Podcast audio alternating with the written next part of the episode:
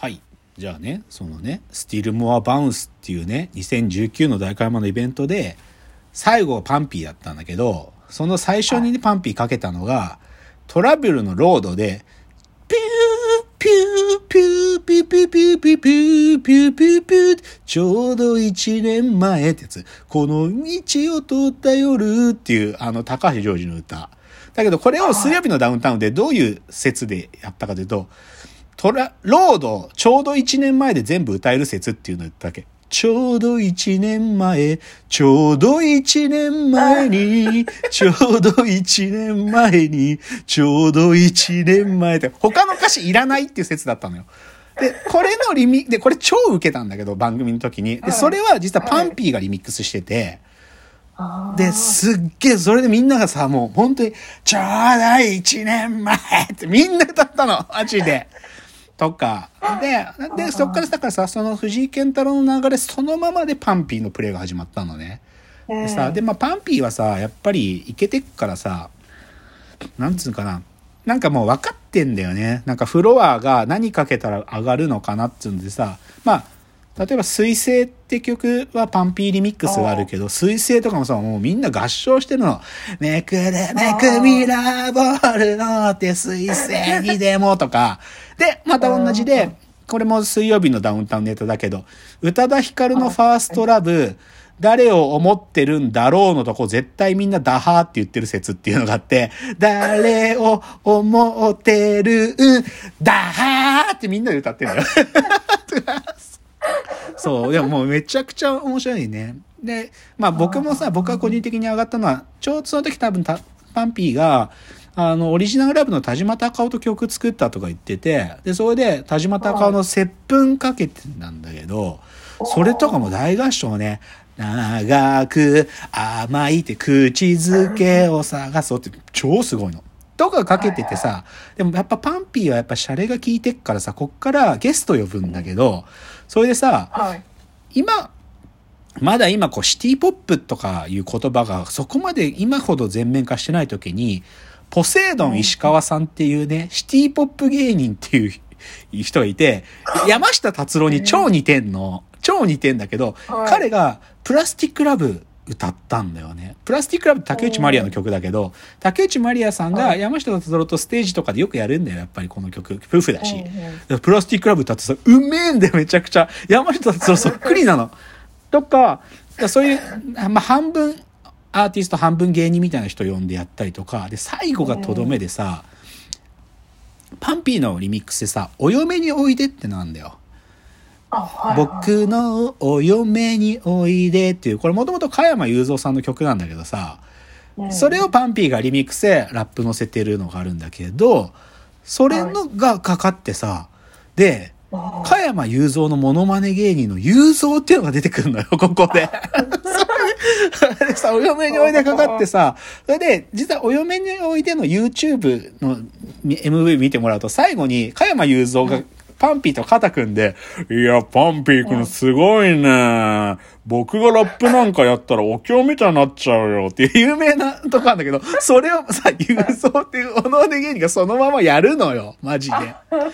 そう。で、で、そのまま雄三さんとそのお嫁においでやった流れで最後、サライがかかるのね。サライ、桜吹雪のって。で、ほんと終わる感じ。で、なんか知んねえけど、24時間テレビの終わりっぽくなんのかなと思ったら最後、We Are the World と出すんだよ。加山雄三が。いや、てか雄三がモノマネできる。We Are the World とか言って、す、すっごい面白いわけ。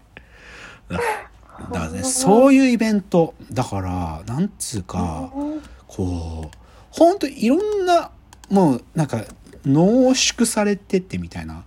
ちょっとね、この人のコメントで全てが尽きてるっていう、ちょっとインスタ、まあ、さっきも言った通り、インスタでスティールモアバウンスハッシュタグでググると出てくるんだけど、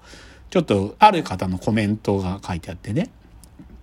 そのインスタの投稿の。人多すぎて地獄だったけど、藤井さんにしか呼べない豪華なメンツとカオスっぷりで楽しかった。CDS のオールドスクールなラップスタイルに、カエデワグのユーモアしかない離陸と掛け合い、イルフワギャングとバッドホップのライブは超絶盛り上がったし、アイナの歌のうまさと表現力は本物。藤井健太郎の DJ ではテレビ番組のテーマ曲をミックスした選曲で、クロちゃんと千秋まで登場。パンピーはどこまでも盛り上がるし、大鳥クエズマボは、えー、キッドフレッシュのも出てきて不思議なトリップ感で締めれて最高。まあ最終的な優勝は RG と雑魚師匠なのですが、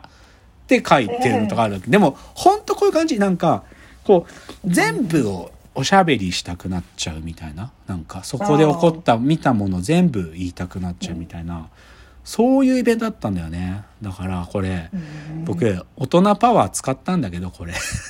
初めて、初めて大人パワー使ったイベントだったけど、それくらいすごかった。で、これ正直超えないだろうなって思ってる。なんか、うん本当にコロナなる直前っていうか前だったからさ2019だからこれがもう一回もう行われることないんだろうなとも思う部分もあるしなんかそれこそあまりに藤逆にもう藤井健太郎がビッグネームにもうなりすぎた今は。でうんここに出てたメンツみたいなレベルでのいやまあ今のこの彼らと同じシチュエーションの人たちもいるのかもしれないけどでもこれくらいなんか興奮したことなかったねなんかね。だから私の音楽1 音楽イベント人生1はこのスティールモアバウンスですよ。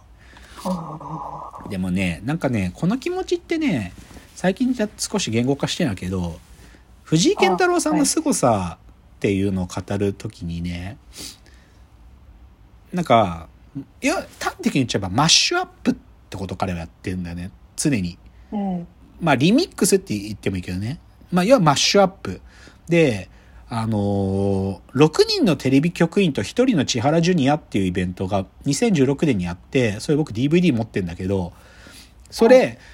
各局の有名テレビディレクターとジュニアさんが、それぞれ1企画ずつやるっていうやつだったの。例えば、佐久間さんとか、テレ東だと。テレビ朝日だと梶さん、アメトークの梶さんとかなんだけど、その中の一人で TBS の藤井くんがあったんだけど、で、これ、あんまり大きい声で言えないけど、藤井健太郎、千原ジュニアで YouTube で検索してみて、その藤井さんがやった部分だけ出てくるから。で、それ何やったかっていうと、ジュニアさんの今までいろんなテレビだとかライブとかでやってた藤ジュニアさんのセリフだけを使って、藤ジュニアさんと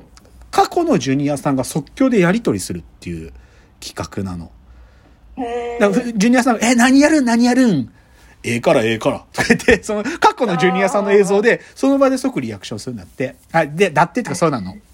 で、その違法アップロードあるんだけど、大きい声で言えないけど。で、その中で、グレフトフルデイズっていうさ、あの、ドラゴンアッシュの KJ とジブラがやってたラップの部分があってさ、お俺は東京生まれヒップホップ育ち、悪い奴とは大体友達のラップあるじゃん。あれを過去のジュニアさんの映像だけでサンプリングしてやるのよ、ラップを。カラオケ対決っつって。で、超すごいの。だけど、これ、さっき言った通り、藤井健太郎の凄さの象徴で、マッシュアップなんだよね。こう、やっぱり、ヒップホップ、それこそヒップホップ育ちだからさ、切り、切り取り、切り張りして、でも作れちゃうっていうので、うんそれ正直ね、なんか、僕らがやりたいことにあまりに近すぎるんだよな。なんか、僕らがやってることもそういうことなの。いろんな今までのアーカイブがあって、それを僕らは AI にかますけど、かませて、で、出力を誰でも体験できるっていうことをやってるつもりでいるんだけどさ、なんか、そのこ理屈はあまりに近いからこそ、嫉妬もあり、怖さもあるんだよね、はっきり言って。うんやりたいことがあまりに近いから、なんか、ものすごく、あ自分が好きなものに近いから憧れるし、でも、なんか、こんなもの作られたらやってらんねえわって思う気持ちも同時にあって、でも、そんくらいすごい。で、このイベントは、イベントそのものがそうだったんだよね。一つのプレイだけじゃなくあて、イベントそのものが本当に、なんか、彼の好きなものをギューッとしてるって感じがあって、最高だったっていう。そうだから皆さんね、ハッシュタグスティールモアバウンス。YouTube だとほんのちょっとしかない。でも藤井健太郎の部分は丸々上げてる人はいます。うん、藤井健太郎の VJ ワークを丸々上げてる人はいるんだけど、さっきの筋肉とチェルミコとか、あのーバッドホップのとことか、パンピーで雄三が出てくるとことかは、ツイッターとかインスタでハッシュタグ検索すると、ちょっと出てくる。でも、すなんか、客異常に上がってるから、マジで。ちょっと、ほんとトランス状態になってた。なんか、本当に、これでもし薬やってたら、死ぬんじゃないかなって思うぐらいトランス状態だった。なんか。うん、それくらい、なんか脳内物質は出てたと思うよ。うんっていう感じじゃないですか。深谷さん、でも深谷さん音楽好きやん。なんか、そういう、あるんですか、はいはい人生一。まあ、深谷さん若いからな。まだ若さに甘えて上がってたりするわけでしょ。うん。もう、でもラあイブそんなに行かないあ、そうなの？ですけど、うん。そうです。初見のでも、まるまる私。あえ、た例えば初見の何？あの、ロットバルトバルト。ああ、やっぱそうなんだ。ロットワートバロンはそうなんだ。上がったんだ。ああでも、なんか今の話の上がったあるじゃないとまた違う印象のまあ、ね、彼らは落ち着いた曲もあるしね。うん。ううんん。いろんな、なんて表現したらいいかわかんない。まあね、うんいやーでもそう